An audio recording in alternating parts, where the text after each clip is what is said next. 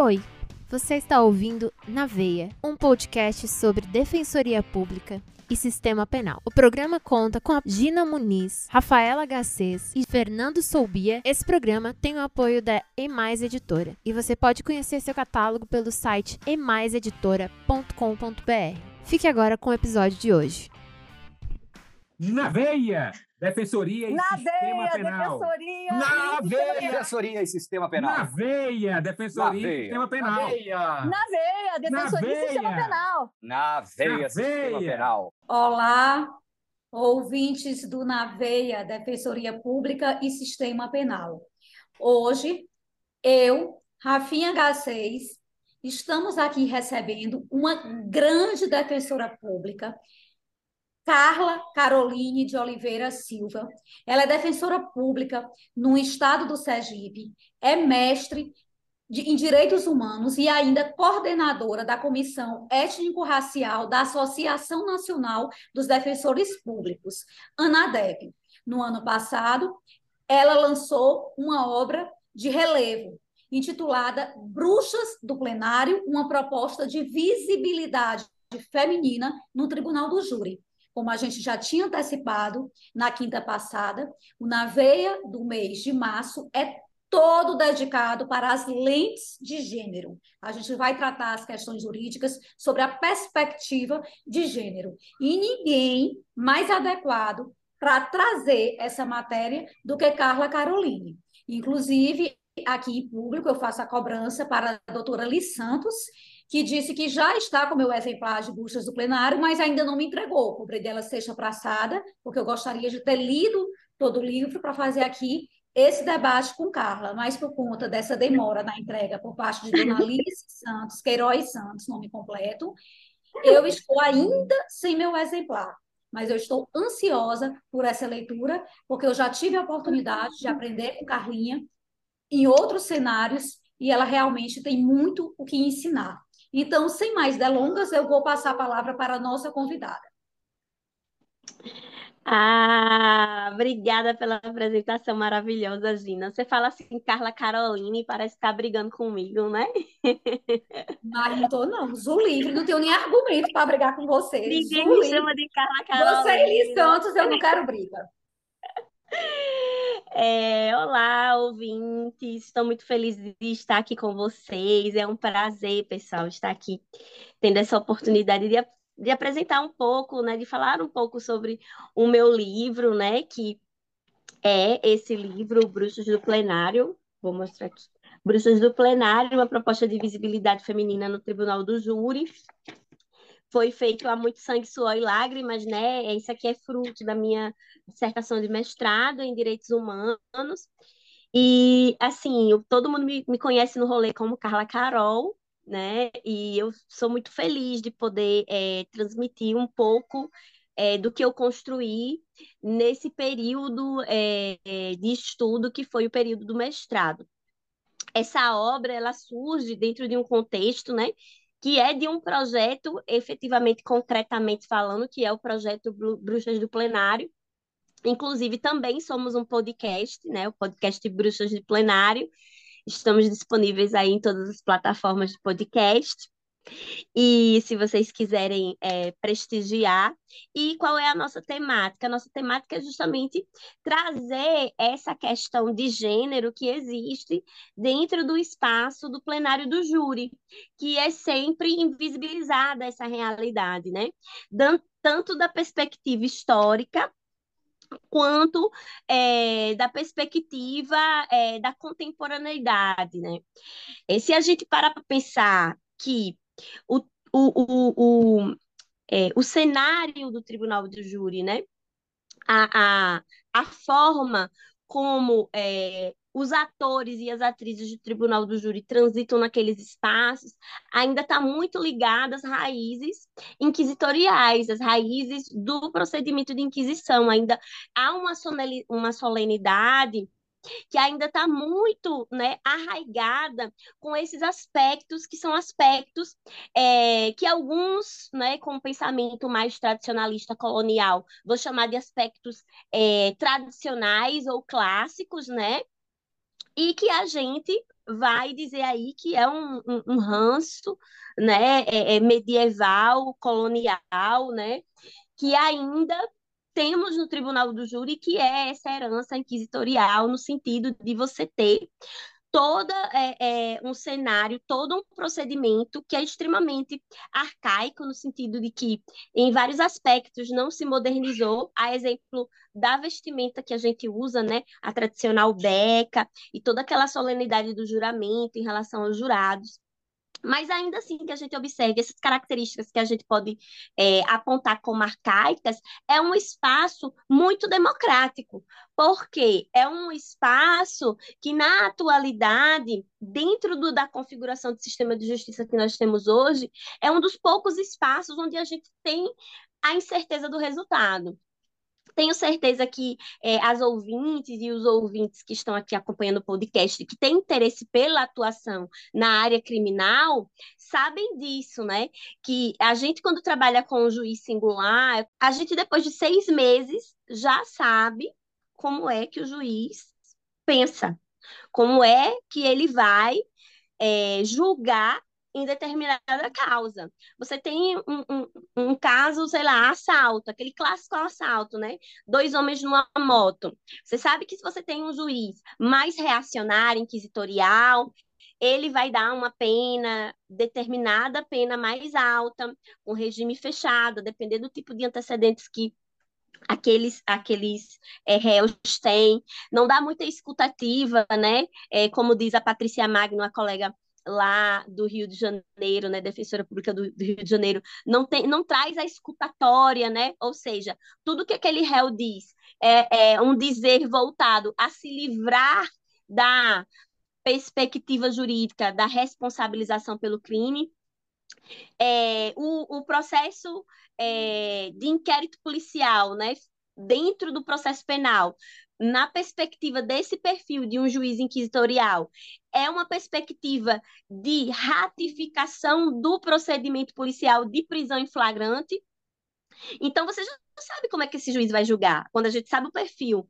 Quando, quando, quando você tem um, um perfil de um juiz mais positivista, ele vai ser um, um, um, um juiz que vai tentar se manter dentro de uma do que ele chama de neutralidade é, técnica, mas que não é real essa neutralidade técnica, que ele está extremamente contaminado pelo conteúdo né, pelo conteúdo descritivo do inquérito policial e da descrição da denúncia, e não abre muito perspectivas de é, investigação defensiva ou de uma instrução voltada para produção de provas da defesa, né? Ele, esse juiz no Brasil, pelo menos na minha experiência, né? Que vão, vão aí 12 anos é, é, de, entre advocacia e atuação na defensoria pública.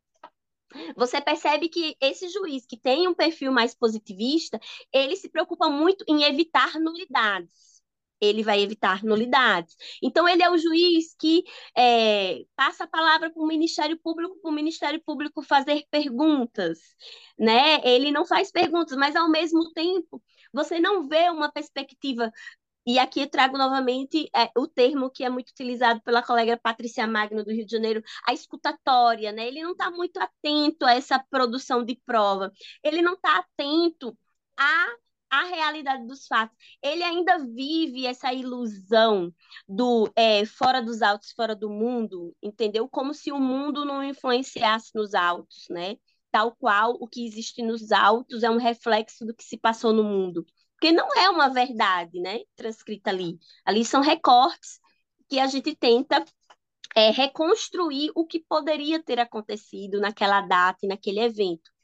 E aí você tem esse juiz positivista. E quando a gente até mesmo tem um juiz com uma postura mais garantista, a gente também já sabe como é que ele vai decidir. Ele vai ter essa escutatória, ele vai estar atento à manutenção dos direitos do réu, ele vai ter uma perspectiva ligada a ocorrências, né, de irregularidades no procedimento, tanto da prisão preventiva ou durante a investigação, que estão ligados a dados da realidade, né, a dados que é trazido até mesmo pelos, pelas pesquisas sociológicas que demonstram estatísticas de perfilamento social e etc, e vai interligar tudo isso ao seu conhecimento técnico jurídico e a partir daquilo ali ele vai construir aquela conclusão para aquele processo, né? Sempre, lógico, logicamente funda fundamentado e muito bem fundamentado. Mas aqui eu trago três, três perfis de juízes que, se você começar a trabalhar em seis meses a um ano com, com a pessoa, você já sabe exatamente como vão ser todas as sentenças dessa pessoa.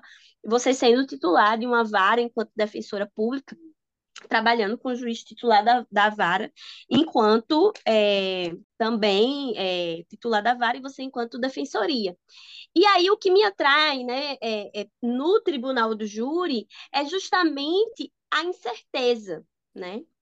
a perspectiva do convencimento dos meus pares e a perspectiva de entender esse espaço do tribunal do júri como um microcosmos da sociedade.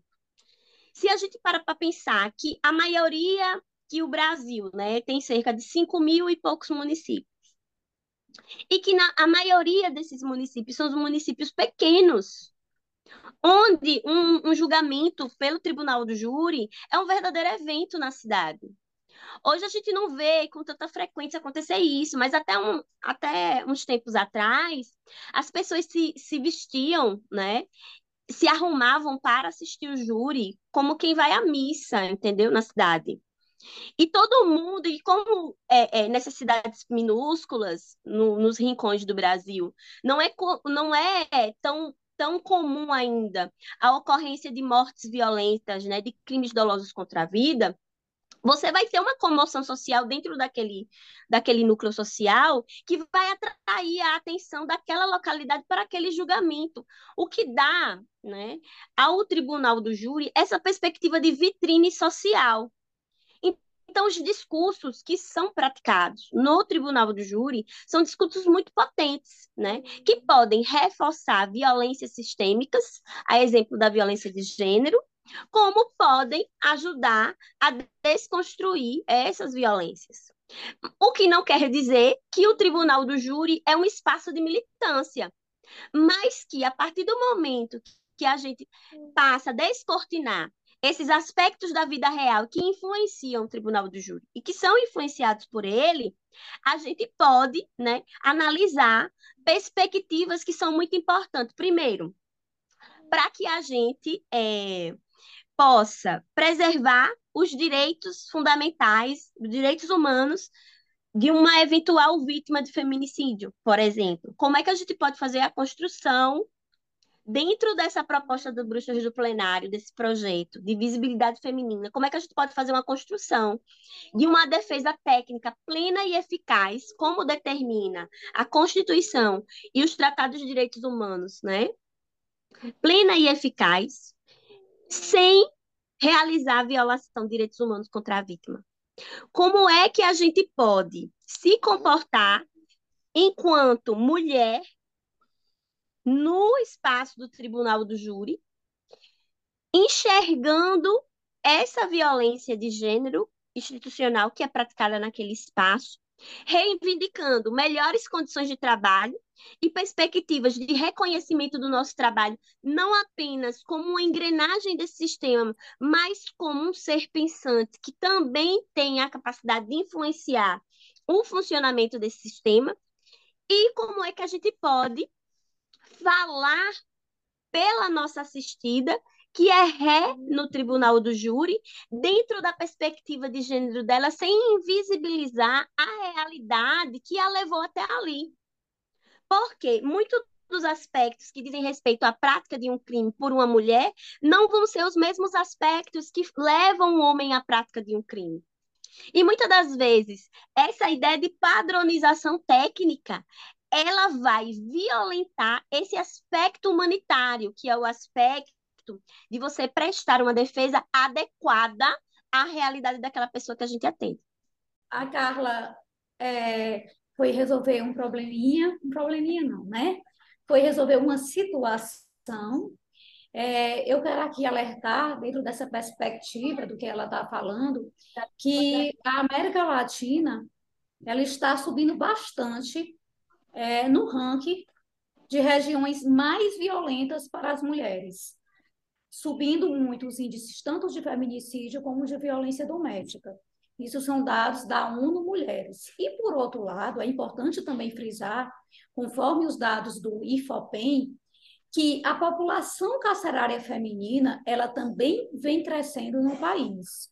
Hoje nós somos o quarto país do mundo com maior número de mulheres reclusas. Já somos em torno de 42 mulheres presas em regime provisório ou definitivo, ou seja, com sentença condenada, é, sentença condenatória transitada em julgado. Isso aí incluindo também as adolescentes que cumprem medidas socioeducativas.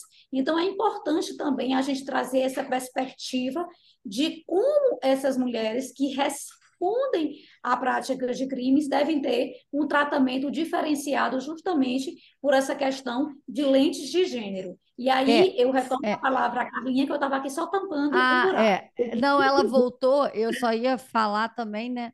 É, do quanto foi importante, né, a gente começar essa semana, né, que é depois Carla volta e respira, né, que está tendo, teve até nessa semana um, um evento do STJ falando nisso, né, sobre a questão de uma capacitação também dos juízes, né, para julgar, né, com essa perspectiva de gênero. É um protocolo do CNJ de 2022 e a gente torce para que efetivamente haja um investimento em treinamento das pessoas para que isso saia do papel, né?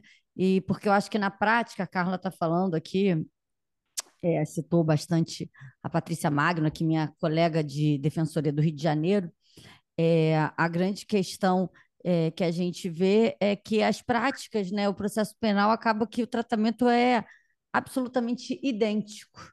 Então, essa perspectiva tem que começar a ser vista.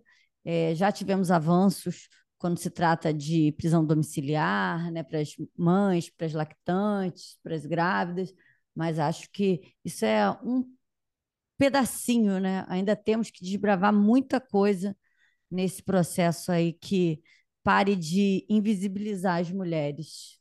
Não, e quando a gente, a gente, pensa na perspectiva né, do tribunal do júri, e eu estou fazendo essa grande introdução para a gente é, entender isso, é que o tribunal do júri ele foi feito para as mulheres. Ele é um espaço que ele é pensado pelos homens, né, na Inquisição, assim como o refúgio da Inquisição, né, o procedimento, mas que ele ele é criado pelos homens, né, idealizado pelos homens para processar mulheres. Porque pensem bem, dos crimes dolosos contra a vida que nós temos é, no Código Penal, nós temos quatro crimes dolosos contra a vida. Me corrijam se eu estiver errado. Nós temos a assistência ao suicídio, nós temos o aborto, o infanticídio e o homicídio. Em que pese o Tribunal do Júri ser é, um espaço em que a gente verifica né, ser a clientela de homens ante né, a grande volume de crimes de homicídio que ocorrem no nosso país, 60 mil homicídios por ano, né? Grande parte deles não esclarecidos, mas de quatro crimes que são os crimes de competência do tribunal do júri, dois, né, que é o aborto e infanticídio, né, eles são para processamento de mulheres.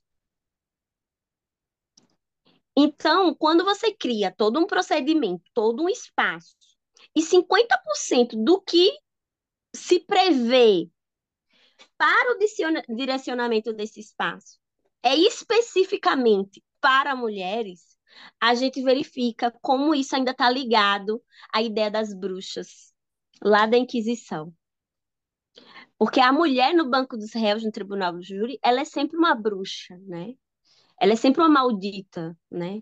Ela é a maldita que matou o marido, ela é a maldita que matou o próprio filho, entendeu? Ela é a, a maldita que praticou um aborto, Entende? Então, assim, é, quando eu e Ali, Ali Santos, né, a minha companheira, a minha camarada lá, lá do, de Pernambuco, a gente pensa nesse projeto, esse projeto nasce de um conflito nosso de verificar que durante a pandemia estava tendo vários eventos, várias lives, várias coisas acontecendo do direito criminal, do processo tribunal, do processo criminal, em especial do júri. E mulheres não eram contempladas para falar era como se a gente não existisse. Os homens eram os tribunos do júri, os homens falavam para os outros homens e os homens eles eles participavam desse evento para eles falando para eles, citando eles. E onde estão as mulheres que pensam esse espaço? E a partir disso nasce o projeto Bruxas do Plenário, inicialmente lives no Instagram, voltadas a ouvir mulheres tribunas do júri, em especial defensoras públicas. E aí isso se transforma na minha pes pesquisa de mestrado na perspectiva de extrair, né, essa dinâmica do tribunal do júri, denunciando a racionalidade masculinista do espaço como um reflexo do que acontece no, no sistema de justiça. E aí eu, eu, eu, eu divido a minha, a minha dissertação, né, que hoje são os capítulos do meu livro, em cinco partes. A primeira dela vai ser essa, esse aspecto de denúncia dessa, dessa racionalidade masculinista, porque a gente precisa entender que não é o fato da gente ser mulher que a gente ocupa o tribunal do júri e a gente faz diferente. Existe é necessário, como foi mencionado aqui, uma capacitação, um esforço proativo de ruptura com essa, com essa praxis, entendeu? Masculinista, esse raciocínio.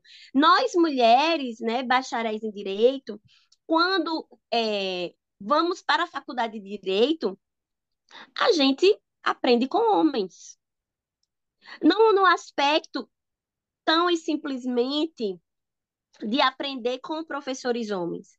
Nós até temos professoras mulheres, mas a doutrina é de homem, principalmente no campo do direito penal e do processo penal. Então, toda perspectiva de análise da realidade e de uma criação de uma dogmática jurídica é a partir de uma lógica masculina. Porque o pensar do homem, não, a gente não pode se enganar que o homem, homens e mulheres pensam iguais.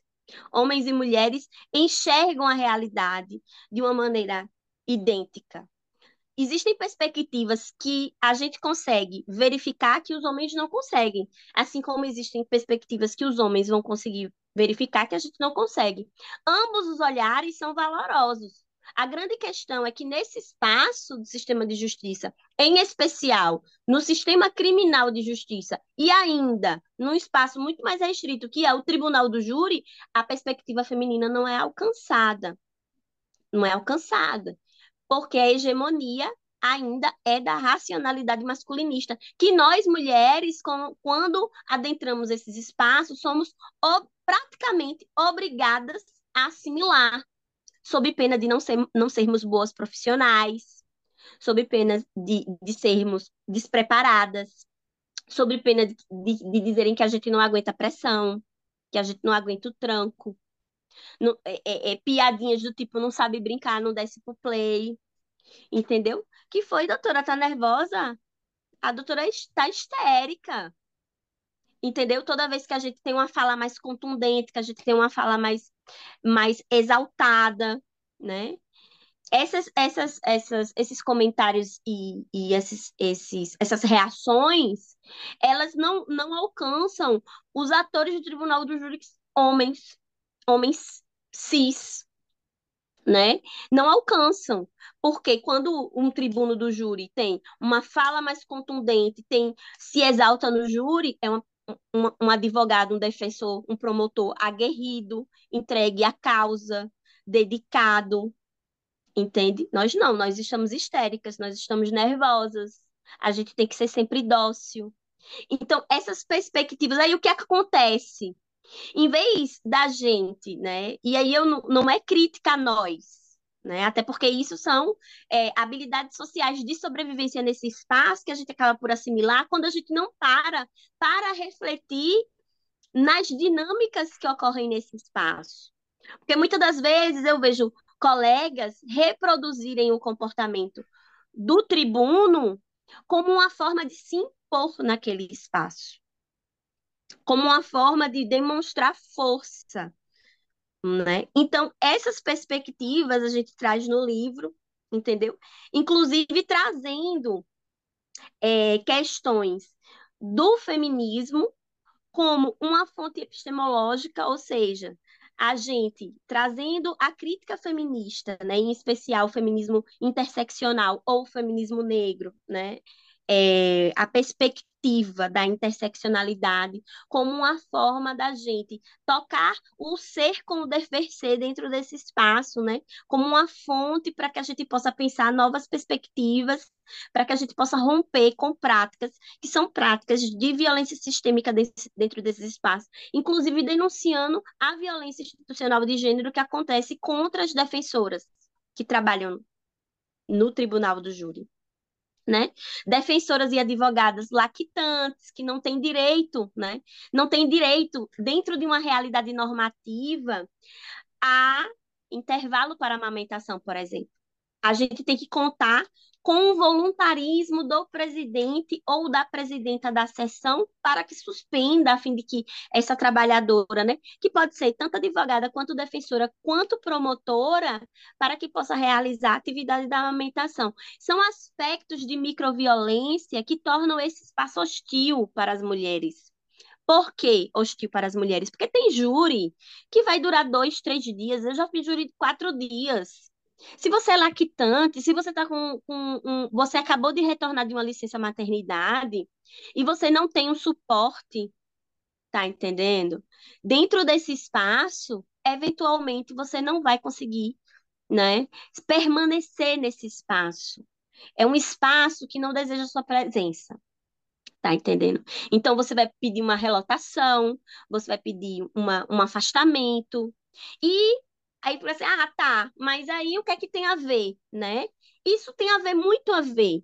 Porque quando a gente pensa dentro do sistema de justiça, por que, que as mulheres elas conseguem adentrar, e isso são dados oficiais, né? Que hoje, por exemplo, na magistratura, a porta de entrada praticamente é 50% de homens e 50% de mulheres. Mas quando a gente chega nos níveis de promoção principalmente desembargadores e ministros, e isso aí é óbvio se a gente olhar para a cara do STF, por exemplo, do STJ, que as mulheres não chegam lá.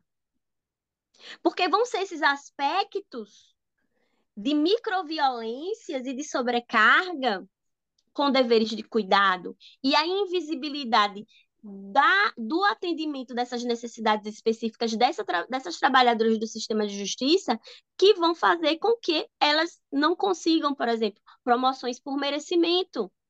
Tendo em vista que os critérios hoje para promoção por merecimento muitas das vezes é vinculado a uma produtividade. Então, se você faz menos júris porque você é lactante e não consegue, porque o juiz titular da sua vara não compreende que precisa fazer intervalos de três em três horas para que você possa amamentar e que você não vai conseguir ficar ali. E, aquilo, e aquela atividade, né? Aqui em Sergipe, por exemplo, você fazer júri fora da sua atribuição, entendeu? Você faz por portaria. Então, você fazer júri fora da sua atribuição é, é, é, é título para promoção por merecimento. Então, os homens têm mais acesso a esse título para promoção de merecimento do que eu, que tenho uma filha de seis anos, e muitas das vezes não vou ter a disponibilidade de fazer um júri em Aracaju, de fazer um júri em São Cristóvão, fazer outros júris para além dos júris da minha atribuição. E, Carlinha, e aí já vem a reboque outro problema de machismo estrutural, que é essa sobrecarga da mulher arcar com as obrigações do filho. É a mulher que tem que levar para a escola, que tem que levar ao médico. Enfim, não há já essa divisão entre o pai e a mãe, sejam casados, sejam separados, há uma sobrecarga feminina. E essa sobrecarga vai justamente reverberar no ambiente de trabalho. Porque aquele homem que está podendo fazer os júris em várias datas, provavelmente por trás dele existe a mãe de uma criança que está exercendo a função de mãe e pai para que ele possa focar exclusivamente no trabalho. Exatamente. Já existe um aspecto que é um dado da realidade, que é as questões relacionadas ao dever de cuidado serem atribuídas às mulheres.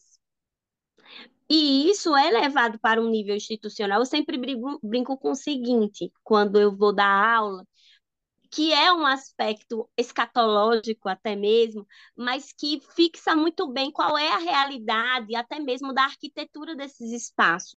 Os fóruns, em geral, não têm fraudário. É como se mulheres não fossem transitar naquele espaço acompanhado de crianças. Qualquer restaurante de shopping, qualquer restaurante hoje, né, assim, tem pelo menos um, um, um fraudáriozinho de plástico, né? Mas na generalidade dos fóruns no Brasil, nas varas, não tem fraudário, não tem aquele aquele móvel, né? Nem o espaço, nem o móvel para uma troca de uma fralda. Então não é incomum muitas das vezes você encontrar mulheres dentro do banheiro feminino tem, trocando fraldas na pia do banheiro. Eu brinco, e aí é esse aspecto escatológico que eu estava dizendo, que só existe papel higiênico nos banheiros porque o homem caga. Se homem não cagasse, não botavam papel higiênico nos banheiros. Porque a gente sabe que existem, existem relatos de violência em ambiente de trabalho que diz respeito à retenção do rolo de papel higiênico. E as mulheres que usam papel higiênico para se enxugar depois de urinar, elas são muitas das vezes chamadas à atenção por um supervisor que fica com esse rolo, dizendo o seguinte: ah, você está usando demais. Porque geralmente esse supervisor, esse superior né, imediato, é um homem que acha que a mulher está usando papel higiênico demais. Entende? Então, tipo, a, até a discussão da pobreza menstrual que a gente vê recentemente é, é uma discussão política pública para amparar essas pessoas, né? Várias adolescentes porque a gente, a gente deixam parece... de para a escola por vergonha, porque estão no período menstrual e sabem que não vão ter um suporte, ou seja, vão passar vergonha de ter a roupa melada, enfim. Mas é isso, tipo, se a gente para para pensar, o pessoal fala, ah, mas vai, por que que não tem absolvente nos banheiros públicos, nos fóruns? Né? Quem nunca teve uma urgência de uma menstruação inesperada? A gente fica perguntando às mulheres estranhas, aleatórias, ei, com licença. Eu, no meu gabinete na defensoria, quando eu trabalhava lá em Simão Dias, eu deixava lá uma reserva. Volta e meia aparecia alguém lá, doutora, doutora, doutora, posso falar com a senhora um instantinho? Eu, oi, pois não. É, a senhora tem um absolvente para me dar? Eu, ah, tenho, sim, só um instantinho. Mas isso não é pensado, é pensar, ah, mas não vai ter dinheiro para isso. Cara, tem dinheiro para queimar de cafezinho. Entendeu? Qual é o fórum que não tem cafezinho? Sabe? São prioridades. E essas prioridades, quem é que está pensando essas prioridades? Né? Quais são as necessidades que estão sendo atendidas nesses espaços públicos? E aí, a gente, voltando para o aspecto do tribunal do júri, no meu estudo, eu trago esses aspectos numa reflexão de vários relatos, que são transcrições de lives que a gente fez dentro do projeto Bruxas do Plenário, com relatos de violência institucional, entendeu? Tanto de defensoras, quanto de advogadas, quanto de mulheres que passaram pela tribuna do júri e pelo sistema de justiça criminal, entende? E a gente para para pensar como é que a gente pode romper com essa com esse patriarcalismo dentro do sistema de justiça. E aí no meu livro eu trago algumas propostas, né? Como é que a gente pode começar a pensar em formas de ruptura com esse ambiente hostil à feminilidade? E assim, Entendeu? quando a gente pensa na revitimização, na sobrevitimização, a gente pode constatar de uma forma empírica bastante simples que as maiores vítimas de sobrevitimização são as mulheres, em especial nos crimes contra a dignidade sexual. Com certeza. Mas se, é, eu estava fazendo um estudo há um tempo atrás para fazer um artigo. Acabou que eu não, não rolou de eu fazer o artigo, mas eu ainda quero fazer. Que é sobre a violência simbólica nas doutrinas de direito penal no que diz respeito ao, à dogmática dos crimes é, contra a dignidade sexual.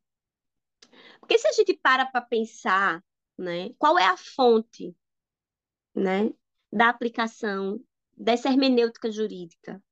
Né? A gente, a gente trata a doutrina como uma fonte secundária, mas em que pese é, tecnicamente a gente pensar enquanto fonte secundária, a gente precisa pensar na relevância dessas construções. Porque vão, vão ser essas construções que vão fundamentar a jurisprudência. E são os precedentes judiciais que vão dar legitimidade a essa hermenêutica. Então, quando a gente pega muitas doutrinas, né? Não vou citar nomes aqui, mas tem algumas clássicas. E você pega lá, existem exemplos de erro de proibição que anos depois vai ser exatamente o, o caso da aplicação Mariana Ferrer. Entende? Isso é exemplo da doutrina. É uma perspectiva doutrinária. Essa é interpretação da existência de um erro de proibição. Quando, na verdade, dentro da perspectiva da vivência feminina, o consentimento sexual tem que ser inequívoco. Se existe uma du dualidade ou uma dubialidade naquele contexto fático, o que a gente deveria encarar era um dolo eventual e não um erro de proibição. Mas a doutrina escrita pelo homem, né, o homem cis, padrão, heterossexual, é a que vai respaldar o erro de proibição. Porque nós, mulheres, não estamos, né, ou não estávamos escrevendo o manual de direito penal para confrontar essa perspectiva no que diz respeito à configuração do elemento subjetivo, né, a partir de uma ideia de consentimento inequívoco. Porque nós é que temos que falar sobre isso. O, como, o, como é que ocorre o crime contra a dignidade sexual e a partir de que perspectiva há violação ou não da, dignidade sexual da mulher, né? Aquele caso da Mariana Ferre ganhou repercussão pela violência institucional que ela sofreu no âmbito da audiência de instrução, mas a conclusão foi uma conclusão que deixou todos indignados, mas que eu já li dentro da perspectiva desse estudo que eu vinha fazendo e que acabou que eu ainda não, não encarei o artigo, é um exemplo clássico de erro de proibição. Então, assim, é por isso que no meu livro, né, e aqui eu já vou é, passando a conclusão, assim, da minha fala, que eu falo demais, né, gente? É, eu também tenho essa preocupação de eu trazer... Eu não gosto não, viu, Carlinhos? Eu também falo... de trazer um, uma, uma, no último capítulo, né, trazer uma, uma, uma proposta de reconfiguração de dinâmicas seculares, trazendo, né, apresentando aos leitores algumas diretrizes doutrinárias do projeto Bruxas do Plenário, né? E aí a gente traz. Ô, Carlinha, a... não sei se você teve acesso. Recentemente teve uma decisão, o, o número me falha a memória, mas teve uma decisão do STF, uma decisão do ministro Gilmar Mendes, em que ele trouxe citou apenas doutrina feminina, justamente como uma forma de valorizar né, tudo que você está dizendo. É, isso é importante, só que é, quando a gente vê isso acontecer no, no STF ou no STJ, a gente vê que não existe uma preocupação das trincheiras de, de, de, de, de trazerem essa prática, entendeu? E a gente sabe que dentro do volume de casos julgados no Brasil, o que chega nos tribunais superiores ainda não, não é representativo né, de uma maioria, nem tudo vai chegar lá em cima no STF, no STJ. É importante, é importante esse tipo de ruptura, né, a, adoção de, de doutrinas é, escrita por mulheres, né? Para que a gente dê visibilidade a essas mulheres, mas eu acredito ainda que é necessário que a gente comece a exigir capacitações em conhecimentos antropológicos, de psicologia, de assistência social, de sociologia, como título para promoção por merecimento, né? Porque as capacitações que são feitas hoje, muitas das vezes, são meros convites, tá entendendo? Então, tipo, a capacitação até tem algum peso para uma promoção por merecimento, mas ela não é específica, entendeu? Não tem que dizer, não diz assim, é curso, oficina de violência de gênero. Não diz isso, diz capacitação. Então, o que acontece? Você vê, por exemplo, um, um, uma oficina de. É, é, uma oficina que você vai, sei lá, falar sobre algum tópico do processo penal, né? Algum tópico aleatório do processo penal. Vamos botar aí uma lavagem de capitais, que é um crime chique, né? Que é um crime das, das camadas superiores da sociedade. Você tem é, muito, muita gente interessada, homens interessados, né? Auditório cheio. E quando você faz uma oficina, geralmente no mês de março, né? Geralmente no mês de março, sobre violência de gênero, e você chama mulheres, né, mulheres fodas para falar sobre violência de gênero. Mulheres que estão na ponta da pesquisa, né? Mulheres que escrevem. Saiu o manual agora, né? O manual é, direito penal é, sob a perspectiva de gênero, maravilhoso. Né? Você chama essas mulheres para falar e aí você tem uma sala cheia de mulheres. Tá entendendo? Você não tem um auditório cheio. A mesma coisa quando a gente tra trata de temas de racialidade. Quando a gente fala sobre perfilamento racial, por exemplo. Quem se interessa a capacitação é dada. A gente não pode dizer que as defensorias hoje não dão capacitação. As defensorias oferecem capacitação, sim. O Ministério Público oferece capacitação, sim. Tribunal de Justiça também oferece capacitação, mas a adesão é voluntária. Então, o interesse dos magistrados e servidores, muitas das vezes, a maioria, né, de pessoas brancas não se interessa, ah, porque eu não sou homem, não tenho lugar de fala, porque isso agora virou Olha, passagem. País, e tem gente que acredita no racismo reverso, né? E Exatamente. um país em que a gente assistiu o pronunciamento da subprocuradora-geral da República naqueles termos sobre a decisão semana passada do perfilamento racial no que tange a abordagem policial, a pessoa não ia ao curso, eu estou tirando menos, né? Afinal, quem acredita em racismo reverso então, é assim, capaz de é, qualquer coisa, né? De, de oferecer curso para as mesmas pessoas assistirem e a gente falar para convertido, né, por assim se dizer na linguagem popular, não vai impactar nada na praxis da primeira vara criminal de socorro, que era a vara onde eu trabalhava, que é a vara competente para o julgamento dos crimes né, de violência doméstica na, na comarca que mais tem violência de gênero no estado de Sergipe. E, e totalmente e, e, julga totalmente fora de uma perspectiva que observe as questões de racialidade, que observe as questões de classe, que observe as questões de falta de atendimento, de uma rede psicossocial. Então, o que você tem, né, é um drive-thru de sentenças judiciais que muitas das vezes elas não vão nem ser cumpridas. E o efeito disso é mais morte de mulheres, porque ela não vai é, trabalhar as questões relacionadas aos sintomas né, dessa doença social. Ela está atacando, é, aliás, ela não está atacando as causas, né? Ela está atacando apenas os sintomas. E essa é uma fala bati, batida já, né? É uma fala lugar comum, isso que eu estou dizendo. Todo mundo tem noção disso. Mas como é que a gente pode fazer para mudar? A gente tem que começar a levar para dentro do processo essas questões. Para que o juiz ou a juíza, o promotor, a promotora sejam obrigados a lidar com elas. Que foi o que aconteceu agora recentemente no HC, né, sobre o perfilamento racial. A estratégia agora é essa, tá? Você não quer fazer capacitação? A gente que é capacitado vai, vai levar isso aqui de uma maneira bastante técnica. A gente vai desenhar para você dentro do processo. E você vai ter que lidar com isso.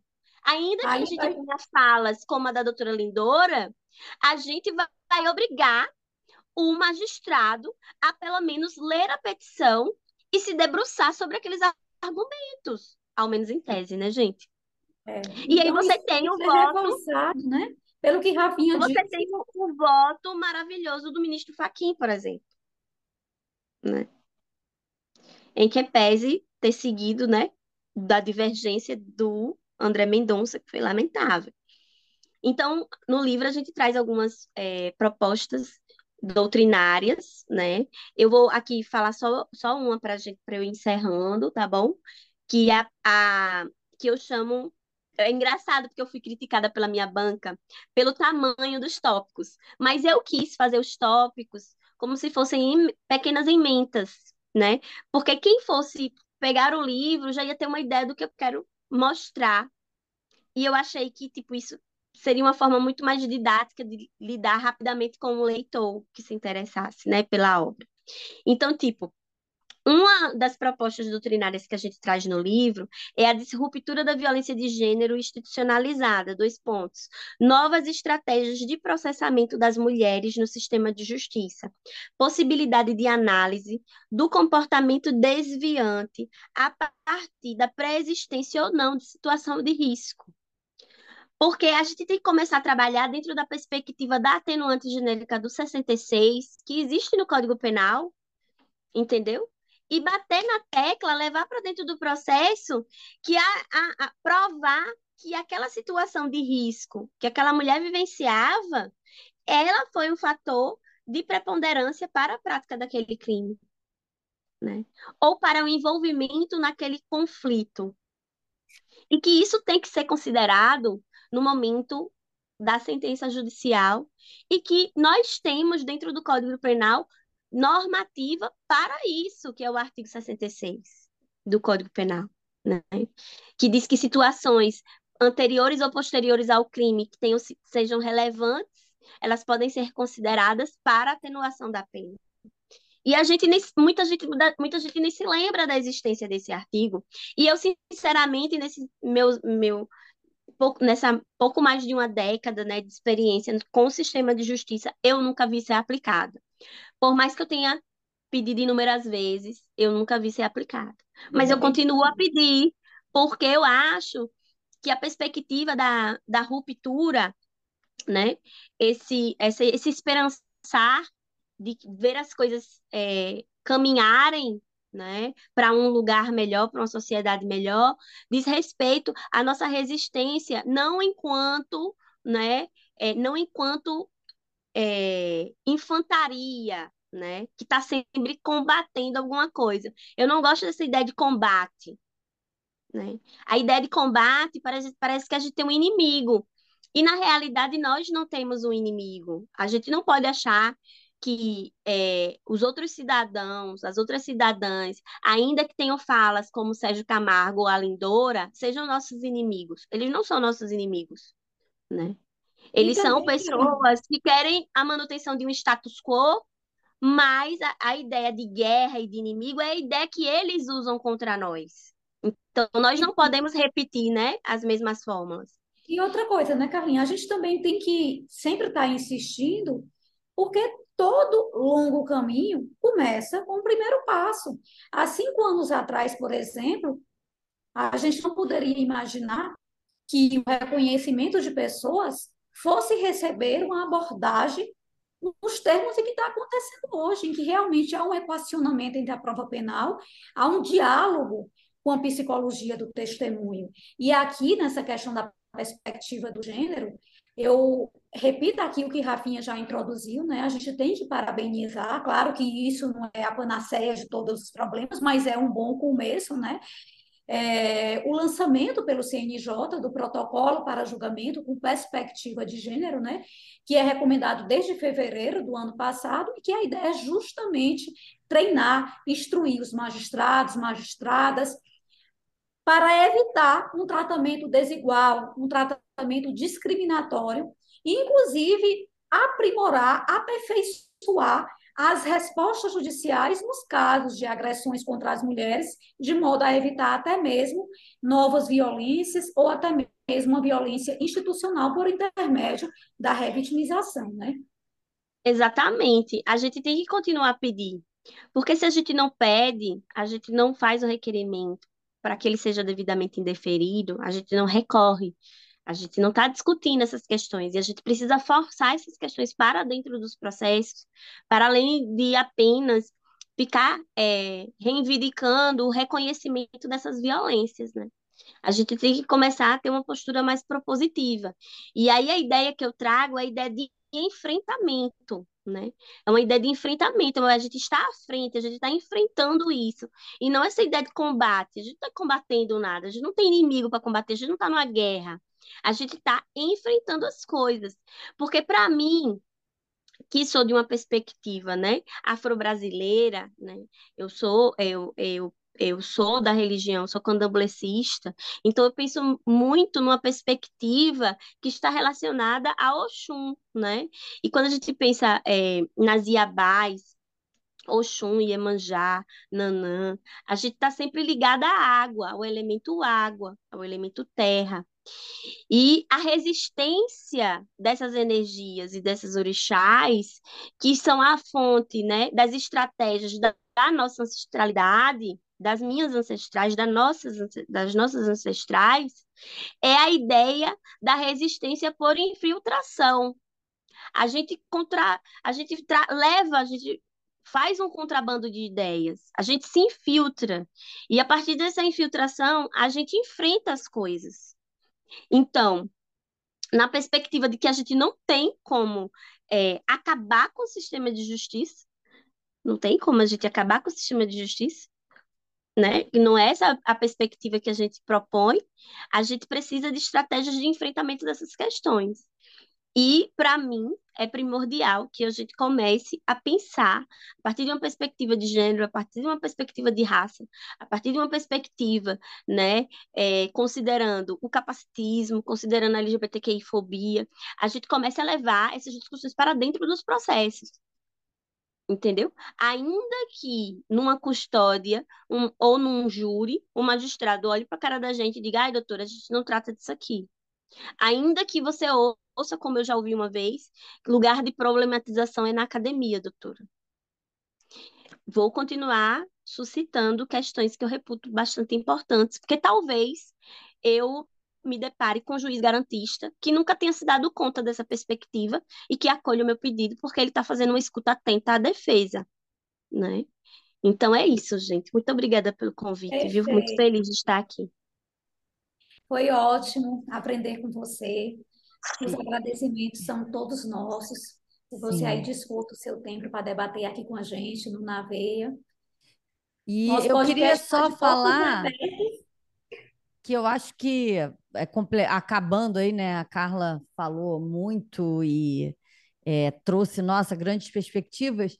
É, esse enfrentamento, né? Por exemplo, hoje na Defensoria do Rio, os últimos concursos, a maioria esmagadora de aprovadas foram mulheres. No Rio, acredito que a Defensoria do Rio, que acho que é a maior do Brasil, é majoritariamente mulheres. Então, é muito de... e todo homem a defensora também. pública geral do Rio é uma mulher, né? agora né? E agora também tivemos mais duas nomeações na Bahia e no Piauí. Isso, então estamos ocupando lugares de poder, a associação, né? do Rio é mulher, é, é a do Brasil também. Então, acho que assim, todo homem é filho de uma mulher, todas temos tantas mulheres, então acho que também é um papel nosso, né? Nesse enfrentamento, a gente não pode se calar. E eu acho que muitas das vezes a gente se cala e por isso que nós, por vezes, não construímos, né? E eu acho que a gente está num momento muito propício e eu acho que as vozes é isso, né? É perfilamento racial, a questão da perspectiva de gênero, que era uma coisa. Hoje tem um livro, hoje tem autores que você lê diversos artigos sendo publicados, né? Você tem expoentes falando isso, você tem julgados que trazem, né? é, essa, essa visão. Então, acho que a gente está caminhando sim. Eu sou, não sei, Carol, queria saber. Eu sou otimista, eu acho que a gente está indo para um caminho que esses frutos vão chegar. E, claro, tem que ter eu, capacitação. Eu, eu também sou sempre otimista, eu, e eu, eu defendo sempre que capacitação é muito importante, né? Um dos meus esforços, Gina sabe disso, dentro da defensoria, é co contribuir com capacitação de colegas, né? Porque nós, enquanto defensoras e defensores, também falhamos muito no atendimento, né? Dentro dessa perspectiva decolonial, que é uma perspectiva que vai, né, trazer essa visão voltada a, a enxergar especificidades, né? É, e estou aí no esforço, sempre contribuindo com capacitações no Brasil todo, graças a Deus. Sou é, muito fã da Defensoria do Rio de Janeiro, inclusive, né, porque é pioneira, né, em eventos, em produção acadêmica, em, em, em provocar a sociedade nesses aspectos. É, mas eu acho que nós precisamos nos, nos manter vigilantes, Sim, né? com Como a gente viu na última onda reacionária, a gente cochilou, a gente voltou para a década de 90, né? A gente está voltando a discutir questões básicas, né? Que questão de postura de professor em, em aula, ele pode ou não falar de perspectiva de gênero. E a partir dessa moralização da discussão de gênero, como se fosse é, uma tentativa de hipersexualização de crianças e, e adolescentes e jovens, nós temos, por exemplo, o retorno de, da sífilis entre, entre as pessoas de 15 a 25 anos, né? Porque o jovem não sabe mais como é que usa uma camisinha. Então, quando a gente pensa que nós, nas feiras de ciência da sexta, da sétima série, nós é, tínhamos sempre uma turma que trabalhava a questão de aborto e gravidez na adolescência. Todo mundo sabe que é tema clássico de feira de ciências.